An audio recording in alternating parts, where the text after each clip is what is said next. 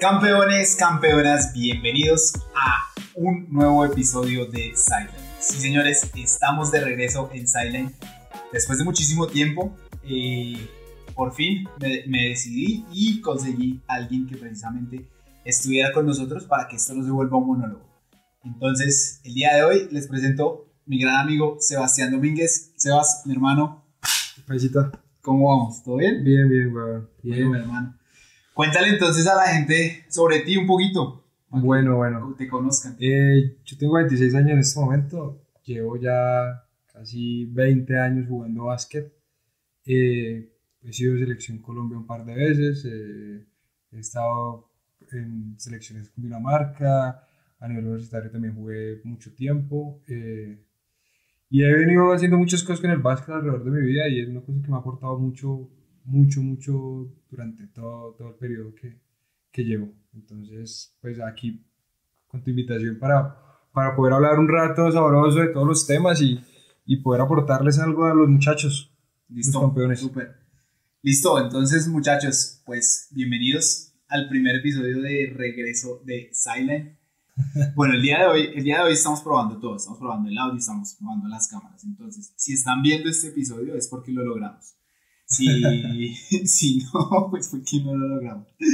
Eh, hoy vamos a hablar de la historia de Clay Thompson, que regresó a la NBA, que nos deja, y también hablaremos al final un poco sobre los latinos y las historias de los latinos en este momento en el básquet mundial. Así que comencemos. Esto es Sideline. El lugar donde simplemente disfrutamos hablar de básquet en español. Bienvenidos a Sideline. Por Swish Basketball.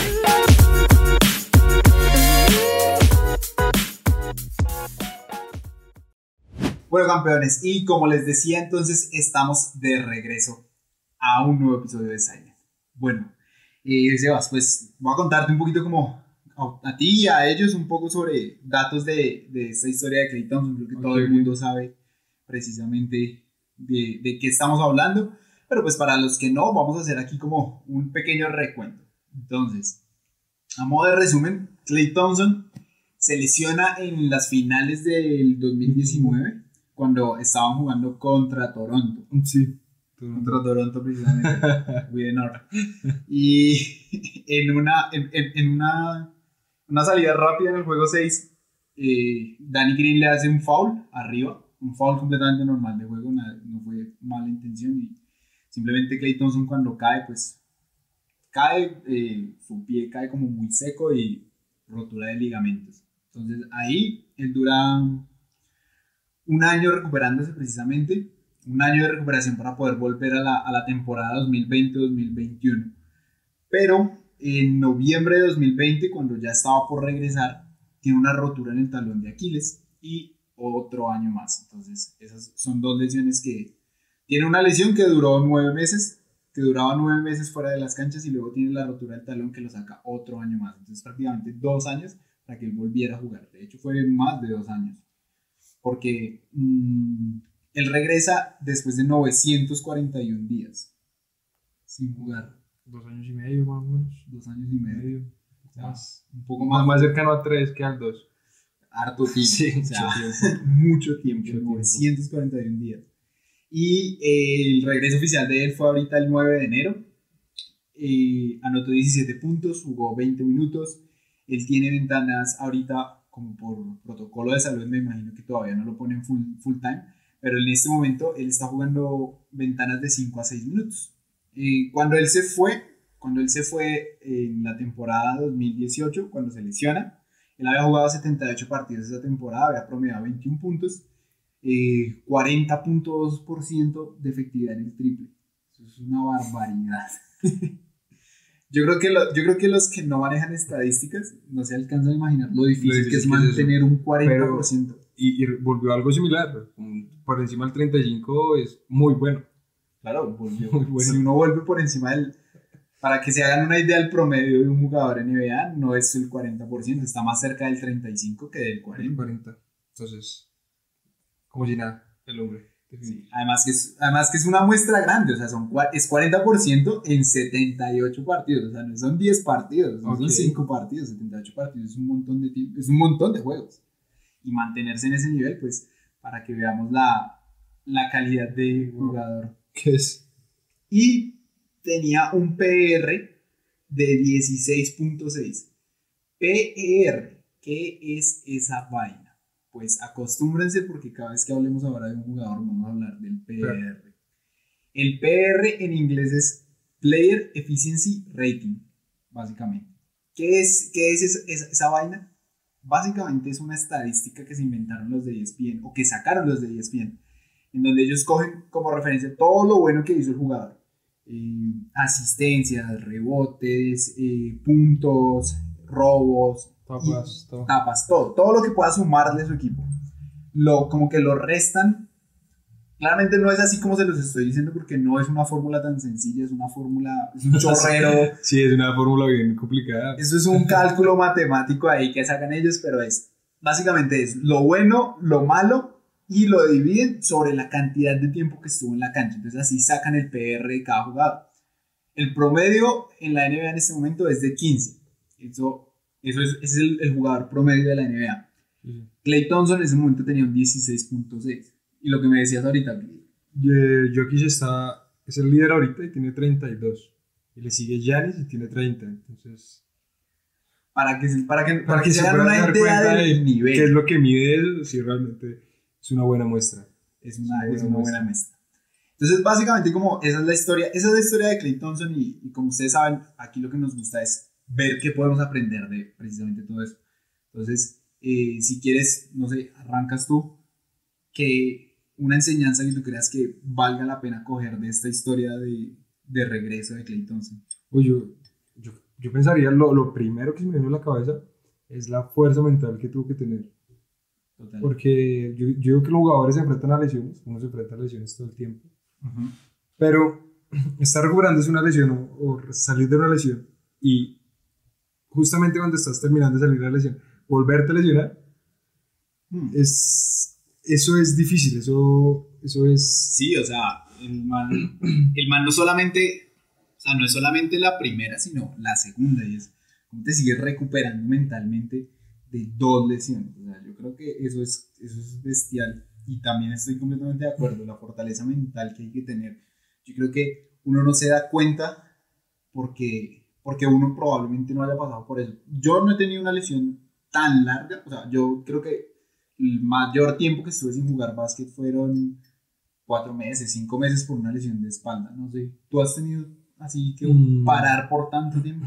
No, lo máximo ha sido como cinco meses. Cinco meses, este man se aguantó casi tres años. Casi sí, tres años. Es una diferencia dura, dura, y fueron dos lesiones, y las dos lesiones son de operación, o sea, eso quiere decir que tiene que pasar mucho tiempo quieto, tiene que hacer terapias muy fuertes para poderse recuperar. Y yo creo que debe ser, debe ser muy duro la conversación que uno tiene por dentro mientras está en ese proceso. Yo creo que muchas veces uno dirá, ¿y si, y si no me recupero y si más bien dejo hasta acá? Bueno, e, eso es para nosotros, ¿no? para nosotros que no vivimos de eso, pero el hombre vive de eso es como, creo que no hay opción. O, o de pronto si me puedo retirar con antelación, ya tienes, ya has hecho mucho dinero. Pero que hago un sin sabor de mi carrera. diría yo que en ese momento eso es lo que le pega a él. Eh, pues uno a veces lo puede tomar y, y, al final uno vuelve. no sé, a mí me ha pasado, y eso sí me ha pasado más veces, como que uno entra en un declive de que no quiero más básquet un tiempo y no, eso, eso no dura más de un mes sin uno jugar básquet, entonces uno vuelve. Sí, claro, las, las ganas, las, ganas, están ahí, sí, totalmente de acuerdo. Y creo que lo otro, lo otro que me parece que es, que es como muy valioso de, de esta historia es, es cómo él puede mantenerse enfocado, lo que decías. O sea, para uno, pues bueno, uno como que puede decir, ah, dejo de jugar y ya no pasa nada, pero él, él tiene más cosas allá, como por ejemplo eso, enfocarse en algo y yo creo que mantener el enfoque es muy importante, porque si tú tienes enfoque, pues puedes tener fortaleza mental para él, ¿sí? Que es lo que, que yo creo que aplica no solamente para una lesión, sino para cualquier cosa. Sea, cualquier cosa que, que uno quiera hacer, sea jugar con, con, el, con, con el club, jugar con, con una liga, jugar en el equipo nacional. Si uno tiene el enfoque claro, va a superar como todos esos, esos obstáculos que van apareciendo en el camino, creo yo. Sí, y adicional a eso, creo que hay una parte detrás que es el equipo, lo que te mencionaba por fuera de, de, cámara y era todo el equipo se, se puso en el papel para que el, el, regreso del hombre fuera bueno, fuera que él se sintiera muy bien. Sí, sí. Digamos, el gesto que tuvo Green de estar lesionado, pero empezar el partido para que él se sintiera como que estaba con, con apoyándolo en todo momento. Eh, los jugadores como Paul, como Toscano, como los que estaban ocupando su posición, simplemente decir como llegó Clay, él es el titular y no voy a hacer caras, no voy a entrar en trash talking con la prensa, absolutamente nada, sino simplemente me siento alegre que él haya vuelto. Uh -huh. Te enfocados todos en un mismo, pro, en, un, en, en un mismo objetivo y es un campeonato. Sí, y, y, hay una cosa ahí es que, bueno, Golden State no es cualquier equipo, o sea, creo que es, creo que es un equipo, creo que es de los equipos que tiene una cultura de juego muy, muy bien establecida. Yo creo que eso también, esto también es una lección para las organizaciones y es darse cuenta cómo ellos tienen, cómo construyen alrededor de una cultura. ¿sí? No, es solamente, no es solamente tener jugadores que jueguen bien, sino crear una cultura alrededor que, que, que, que dé resultados, ¿sí? porque, porque uno puede tener muy, buenas, muy, muy, muy buenos personajes y muy buenos, muy buenos amigos y, muy, y gente muy buena gente, pero a ese nivel si no genera resultados pues no sirve de nada. Y yo creo que ellos han logrado ese balance y se, y se notó ahorita con el regreso de Clayton. O sea, es totalmente... totalmente sí, y yo digo que Steve Kerr tiene ahí un, una, una historia bastante interesante con, con Thompson.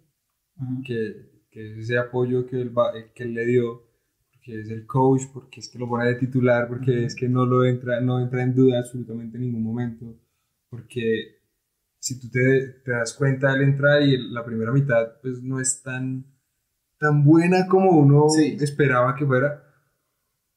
Hace sus puntos, mete sus triples, mete su clavada, súper bien, súper bonito, pero con muchos intentos, como muy nervioso, como muy todo, y, y Kerr simplemente sí, estaba sí. tranquilo, entra a la segunda mitad y la rompe, mete siete puntos seguidos. Sí, total. Ya. Que de hecho, de hecho yo sudé frío cuando metió esa clavada porque cayó muy similar a como yo creo que yo creo que ellos deben estar pasando por eso en este momento o sea cada vez que Clay Thompson se tropieza se resbala o algo pasa yo creo que ellos por dentro pensaron ¿no viste el partido siguiente con Memphis mm. que va corriendo la, por la lateral y se estrella contra la juez no se, se estrella contra la juez y bueno pues y, y el comentario el video decía como eh, Clay Thompson se lesiona cuando se estrella con el. Yo no. No, no, no verdad. Obviamente era como una broma. Sí, puro, click, para que, puro, puro clickbait. Sí, para, para vender. Pero yo que como. Cualquier mal, falso movimiento lo, lo, los, va, los va a asustar a todos ahí en la banca. Sí. Y, y bueno, y por último, mmm, confianza. Creo que creo que es la parte más difícil, creo que debe ser la parte más difícil después de tanto tiempo. O sea, yo, yo creo que volvió con mucha confianza. Mucha, mucha. Porque yo no sé si hay, hay partes del partido que después muestran y es Curry tomando un triple y Clayton solo en la esquina y, y se pone bravo. Entonces es como, él no se pone bravo porque le haya le tirado Curry, sino porque él estaba solo, porque él tenía la confianza para eso. Sí, él dijo, yo la meto Yo también. la meto también. Entonces, volver así, Curry teniendo una muy, muy buena temporada, y llega este man y dice como, yo también voy a tener una buena temporada. sí. Es tener mucha confianza en... Sí, el, el tipo tiene mucha confianza en, en su él, trabajo. O sea, sí, él, su trabajo. él cree mucho en él, él cree mucho en él. Yo no sé si te acuerdas de un programa que se ve en ESPN que se llamaba Sports Sites. Sí. Él, él estuvo en Sports Science como un año, dos años después de haber entrado a la NBA. Y en el, y en el programa lo que hacían era que lo ponían a lanzar tiros de tres puntos. Ok. Entonces como que primero él lanzaba 10 tiros de tres puntos. Entonces él se iba 10 de 10. Y luego apagaban las luces. Pum, bajaban las luces. Y el man sin luz, a punta de memoria, de memoria muscular, se iba 8 de 10. Y luego le empezaban a prender y apagar las luces y el man se mantenía en el rango de 7, 8, 7, 8, 9, 10. O sea, el, estoy seguro que ese tipo ha lanzado millones de tiros. O sea, ha metido millones de triples en su vida. Sí. Porque esa confianza, esa confianza no se consigue, no se consigue de un día para otro. Y yo creo que ahí viene una cosa que muchas veces cuando yo hago las preguntas en Instagram, eh, me dicen que no saben cómo tener confianza. Pues si usted quiere tener confianza, la mejor manera es entrenando. O sea, no hay, no hay otra forma de que usted confíe en su juego si no es entrenando.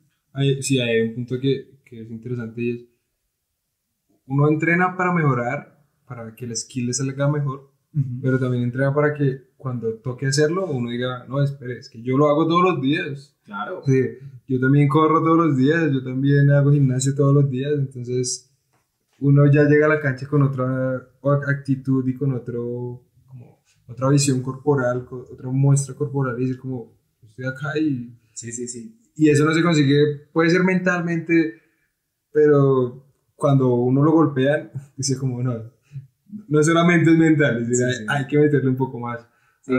totalmente. esto, es, esto es un tema, creo que el tema de la confianza proviene de, si, si es una parte mental, o sea, claramente hay, hay, hay un integrante, hay un, una parte muy mental que es qué tanto yo por dentro confío en mí, es decir, yo cómo, cómo me hablo a mí mismo por dentro, o sea, yo, yo me siento por dentro buen jugador, yo me siento por dentro bueno, pero para que usted se pueda creer por dentro, porque es que usted no se puede engañar a usted mismo, usted, usted no se puede decir mentiras a usted, okay. usted a su mente no le puede decir mentiras porque su, su mente sí sabe que es cuando usted dice verdad y cuando usted dice mentiras, entonces si usted se dice que es bueno porque ha entrenado, pero no ha salido a entrenar en un mes, pues su mente le dice, no, y ahí es donde aparecen los nervios, la falta de confianza, ahí es donde se ve todo eso. Pero si usted ha entrenado lo que ha entrenado, si usted ha tomado los tiros que ha tomado, si usted iba a hacer pesas cuando ha tenido que hacer pesas, si usted está entrenando con el equipo juicioso, cuando llega el momento de ponerlo en la cancha y usted por dentro se dice, es que yo soy el mejor, se va a volver el mejor, se va a volver el mejor, ahí no hay nada más que hacer. O por lo menos va a ser la mejor versión de usted mismo. Es así. Sí, eso es verdad. Eh, nada que más que decir ahí. Yo, me gustaría agregar una cosa y es la disposición que él tiene con respecto. Ya estamos, hablamos de la, de la, disposición que tuvieron todos los jugadores hacia él, sí. pero también la disposición que él tiene hacia todos los jugadores. Y, era, y era lo que te decía, como, no, pues, ¿quién es mejor, Clay Thompson o Steven Curry lanzando triples? Entonces, va a haber una charla en algún momento de nuestra, del tiempo. Si no se hubiera lesionado Clay, él sería mejor. ¿sí? Pero como él, él estando en el mismo equipo, ese choque de egos, ese choque de, de, malas vibras y eso, no se da. Y es la disposición también que él tiene a ver a, a, su Splash Brother haciendo las cosas muy bien y triunfando. Entonces, como, este man lo está haciendo muy bien y yo me lleno de confianza y éramos, es que éramos los dos. Entonces, cuando volvamos, vamos a volver a ser los dos. Eso también es bastante bonito en, en, esa historia de, de, Clay es también, es también creer en el equipo. Y bueno, eh, creo que de la historia de Clay Thompson, como para resumir, entonces nos quedan ahí esas enseñanzas. Nos queda primero fortaleza mental para soportar y la fortaleza mental es lo que les va a nos va a permitir que en algún momento cuando tengamos un objetivo en la vida y hayan problemas, pues podamos pasar por delante, podamos seguir, podamos llevar el día a día. Lo segundo, el enfoque, mantenerse enfocado en una meta, poner, poner una meta ya al frente para poder tener fortaleza mental y poder seguir avanzando. Y confianza, confianza en uno mismo, confiar en el trabajo que uno ha hecho y lo que acabas de decir, confianza de uno hacia el equipo. Ahora pasemos a la parte de las noticias de, jugadores, de jugadores, latinos. Eh, si ustedes quieren que averiguemos sobre algún jugador, hablemos de algún jugador, alguna noticia, pues bueno, ya saben que nos pueden dejar aquí abajo en los comentarios de quién les gustaría que habláramos. También si ustedes les gustaría que tuviéramos invitados, queremos tener invitados aquí precisamente para poder también hablar con ellos, pues entonces déjenlo aquí en los comentarios y nada, pues tocará buscarlos. Quien quita un día de estos tenemos a Lebron aquí sentado en la sala con nosotros. Echando tinta. Echando tinta. tomando café, tomando café. tomando café. Los que no, no saben qué es tinto, tomando café aquí con nosotros porque tomamos harto café nosotros dos. Eh, bueno, ahora sí, hablando, hablando de noticias, Vamos a hablar de dos noticias eh, como las más, las más llamativas que han pasado últimamente. La primera es el regreso de, de Gavidec a la Euroliga. Yo sé que los argentinos eh, en este momento odian al entrenador de, de Oklahoma. Yo también, personalmente no soy argentino, También. pero lo odio. Sí, me parece que me parece que lo que hizo con Gavidec no, no estuvo bien. Además porque con Gavidec a mí pasó una cosa y lo decía el coach Morales en el, en el podcast que él tiene con, con Álvaro Martín. Y él decía, el problema realmente aquí es que cuando Gavidec entraba a jugar, él demostraba que podía jugar. O sea, él lo hacía bien. Él demostraba que lo hacía bien. Y entonces eso genera en que la gente empiece a decir como, ¿y este muchacho por qué no, por qué no tiene más minutos? ¿Por qué no entra más a la cancha? Entonces, ahora Beck lo que hacía era hacer quedar mal al entrenador.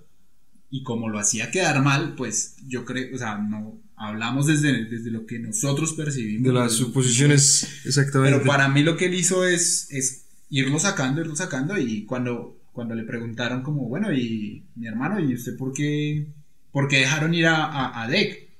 El man, el man dijo que él priorizó las oportunidades para otros jugadores. Para nadie es un secreto que Oklahoma realmente no está tan interesado en, en ganar en este momento, sino en construir un equipo alrededor.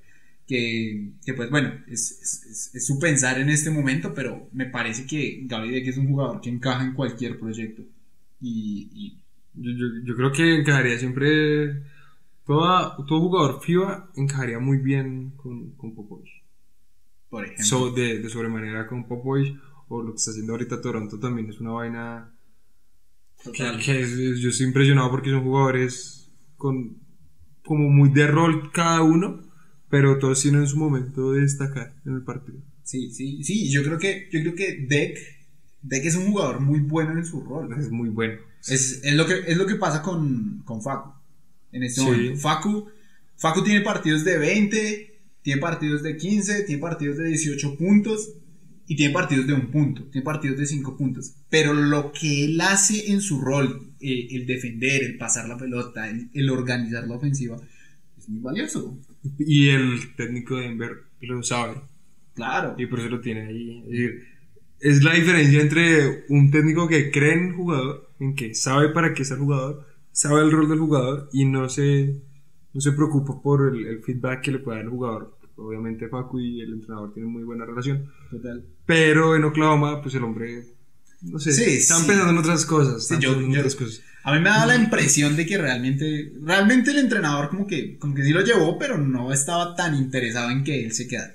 Entonces, bueno, esa fue la historia, esa es la historia en este momento con Gabriel. pero bueno, vuelve al Madrid. vuelve al Madrid. Vuelve al- Madrid vuelve a también, es decir, vuelve a casa, vuelve a hacer figura, vuelve a...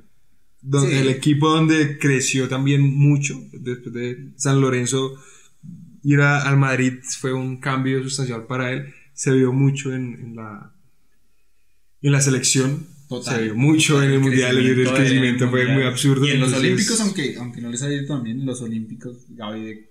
Para mí, para mí Gabriel Deck es, es, es un jugador NBA. Fácil, fácil, fácilmente es un jugador NBA.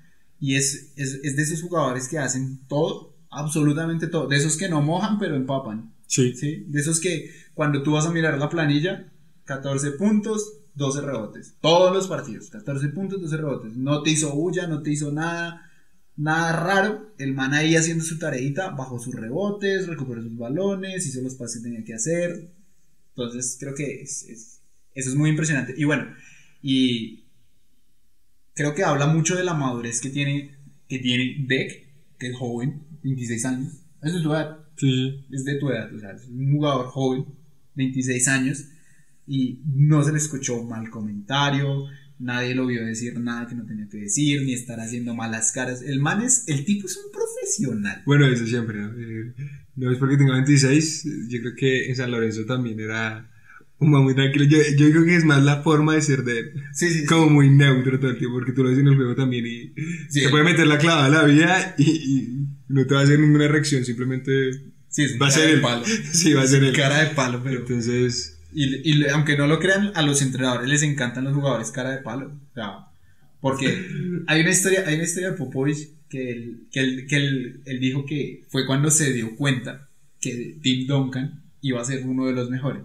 ok. Y es que Tim Duncan eh, ocurrió, ocurrió una jugada en el costado defensivo y Duncan metió una tapa brutal y se quedó como si nada. Acto seguido en la siguiente jugada, Duncan coge el balón y mete una clavadota, pero de esas brutales, y se devuelve como si nada. En ese momento Popovich dijo, este tipo es, está en otro nivel. O sea, Ok. es, es otro nivel. Y a, y a los, y los entrenadores les gusta eso porque saben que pueden confiar en el jugador, pase lo que pase. Entonces, no es, no es un cabeza de chorlito que cuando la clava, entonces va a gritarle a todo el mundo y hacer el show y se va a desconcentrar y se va a salir del partido, sino que pase lo que pase, él va a estar metido en lo que tiene que hacer, que es su rol. ¿sí? Ok. Entonces, creo que eso es, eso es importante. Y bueno, también madurez del Madrid, o sea, madurez de volver a abrir las puertas de Pablo Lazo, volverlo a recibir sin ningún problema. Yo creo que deben tener una muy buena relación.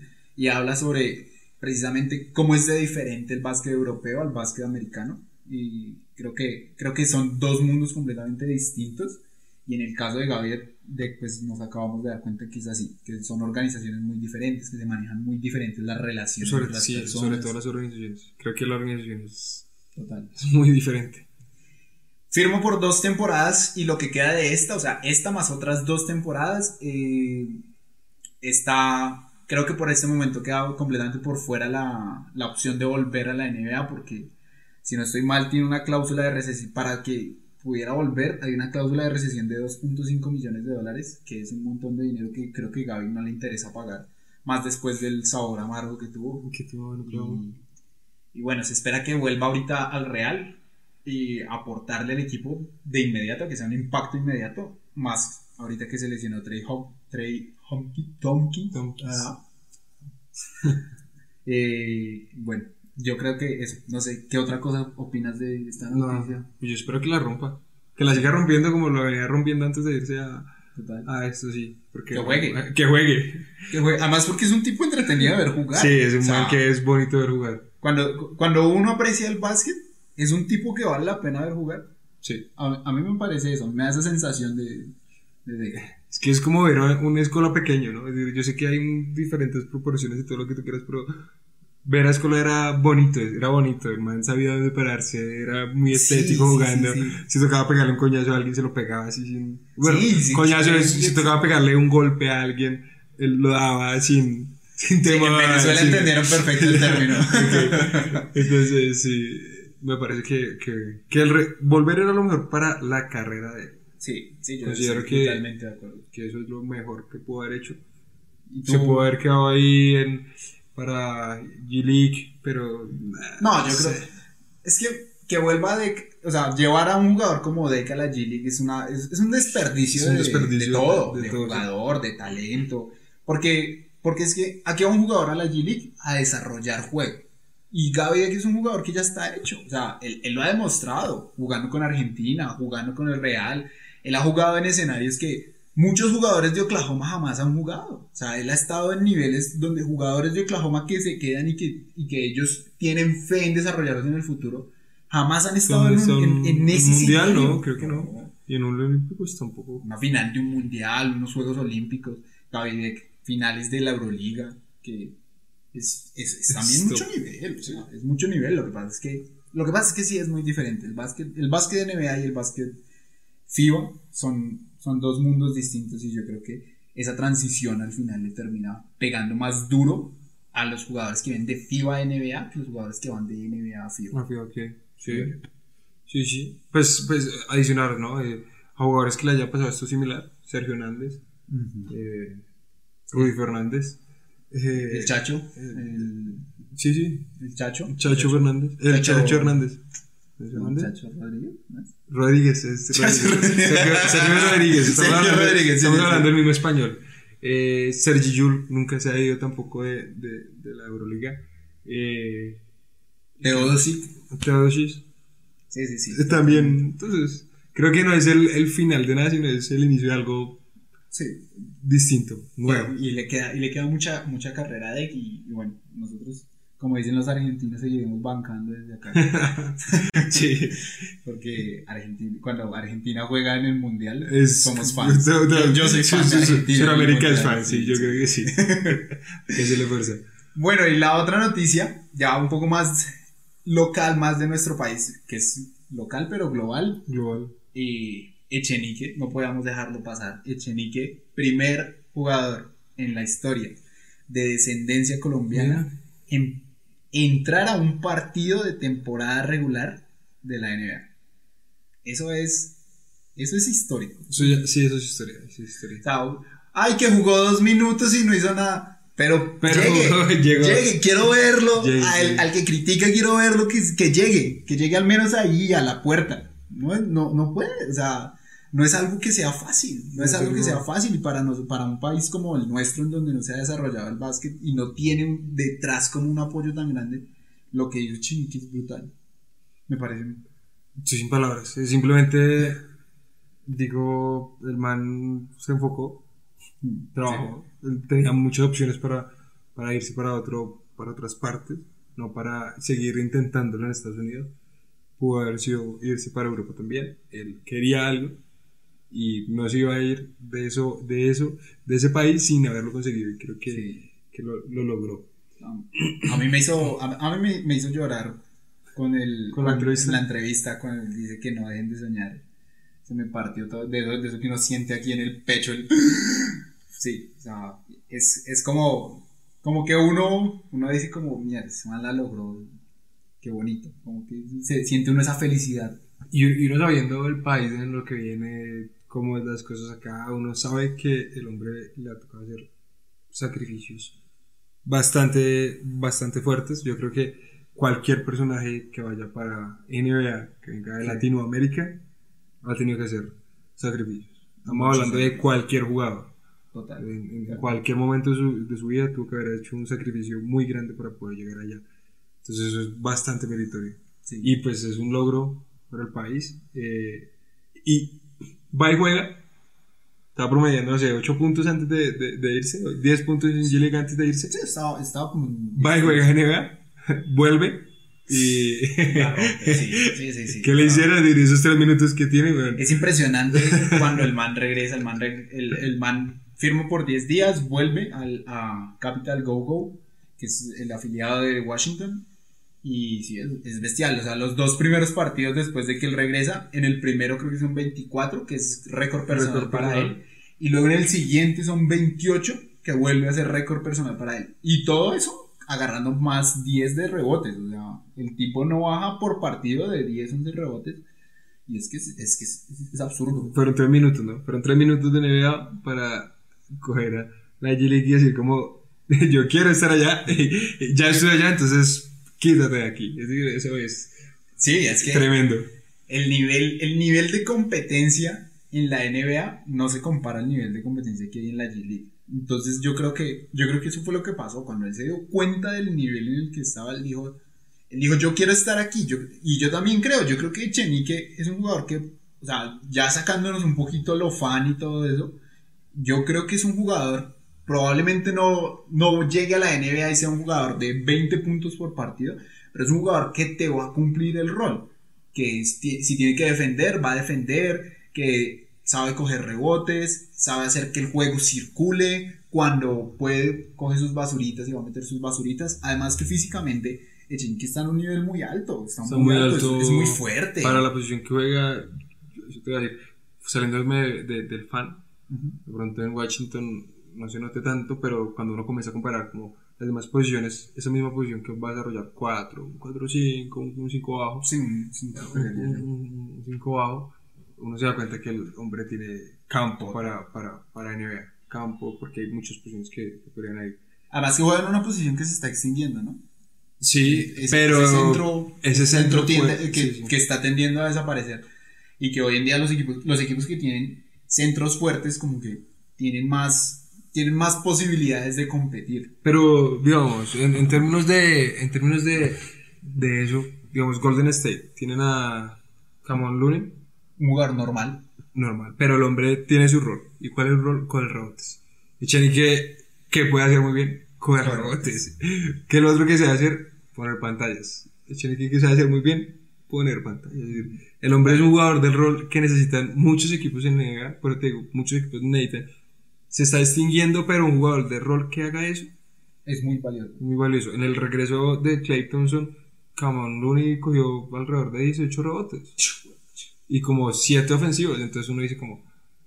El hombre no mete dos puntos, mete cuatro puntos. pero... Lo que, hace, lo que te da es muchísimo, sí. Yo, yo pienso que Chenique podría llegar a ese punto. A, a ser un jugador de rol que coge muchos rebotes, que, que aporta mucho para el equipo ofensivamente y en defensa pues contrato un man de ese tamaño. Sí, además que, además que cuando uno lo ve, probablemente uno, uno diga que el problema de él sea cuando quede emparejado con jugadores más rápido. Como, exacto. Que es, que, es, que es realmente mucho de lo que, de lo que se juega la NBA. La, la NBA es cómo generamos ventajas para, para ciertos jugadores. Y ya, siempre generar el mismatch. Entonces, cuando, no sé si has visto los partidos en, en la G-League, cuando él, cuando él queda emparejado con jugadores más atléticos que él, no se ve mal. O sea, Echenique no queda mal. Ok, eso es un buen indicio. Sí, sí, él, él, él, mueve muy bien sus pies. Y precisamente porque él está en una muy buena forma física. Yo creo que, yo creo que probablemente como un plus que, que le pod lo podría seguir acercando un poco más es si él desarrolla un tiro exterior que sea medianamente confiable, un 30-31%, que obviamente se dice fácil. O sea, 30% en triples uno lo dice fácil, pero a ese nivel 30% es, es otra cosa, es ir muy arriba. En este momento él está promediando 23,3 puntos de promedio. Mmm, como les dije, doble récord de, de puntos personal. Y está ahorita en 8.7 rebotes, que claramente ese es el número que va a subir de aquí a lo que termina la, la G League. Sí, yo creo. Y la, la va de hora completamente. Y, en ese, sí. ese, en ese rating. Sí, yo creo que yo creo que Echenique, yo creo que Echenique es un jugador NBA, es un jugador que puede estar en la NBA en el equipo, en el equipo adecuado puede ser una pieza muy importante. En el equipo adecuado. Por dos. Sí. Creo lo mismo. Eh, nada más, pues desearle sí. muchos éxitos al hombre. Total. Muchas bendiciones y, y, y ya. Claro, claramente, seguimos aquí echando, echándole porras para que cuando vuelva a jugar, pues ya no sean 3 minutos, sino que sean 5. 5, 10, 10, 15, 40, sí. 40, 48, no, 48. No, no, no, vayan a sacar ese. Ay. No lo vayan a sacar, no lo vayan a sacar. Bueno, Sebas, ¿algo más para decir? No, saludar a todas las personas que nos vayan a ver y que vamos a seguir haciendo videos como de este estilo. Cualquier cosa que les guste, que temas que quieran tocar en cualquier momento, por favor, aquí abajito, sí, ¿sí es aquí abajito? Sí, aquí abajito, aquí abajito, eh, campanita también. Suscríbanse. Suscríbanse. vamos, a dejar, vamos a dejar a Sebas que los haga suscribirse. es, es, nuevo en esto. Entonces, quiero dejar que lo haga. Suscríbanse, videos todos los Muchachos, si les gustó el video, por favor, no se olviden de dejarnos un like. El like nos ayuda muchísimo a que YouTube siga recomendando el video. Eh, si no se han suscrito, por favor, suscríbanse, activen la campanita para que les llegue una notificación cada vez que subimos un video nuevo. Si tienen ideas para este tipo de episodios que ustedes quieran que, hablemos, cosas de las que hablemos, colóquenlas aquí abajo. Algún jugador latino que vamos a prestarle atención y ustedes les gustaría que habláramos de él. Escríbanos aquí en los comentarios que nosotros vamos a estar muy pendientes. Y nosotros precisamente de lo que ustedes nos dicen sacamos todas las ideas para hacer estos episodios. La meta por ahora es que nos veamos al menos una vez al mes en este tipo de episodios, no sé. Eh, y nada más, yo creo que eso es todo. Sebas, muchas gracias, mi hermano. Nos estamos viendo entonces para lo que viene. Eh, para lo que viene, recuerden, video nuevo cada lunes, cada jueves. La meta este año es que tengamos 8 videos al mes. Pero no se olviden de suscribirse. Nos vemos entonces en un nuevo video de Switch Basketball. Vamos.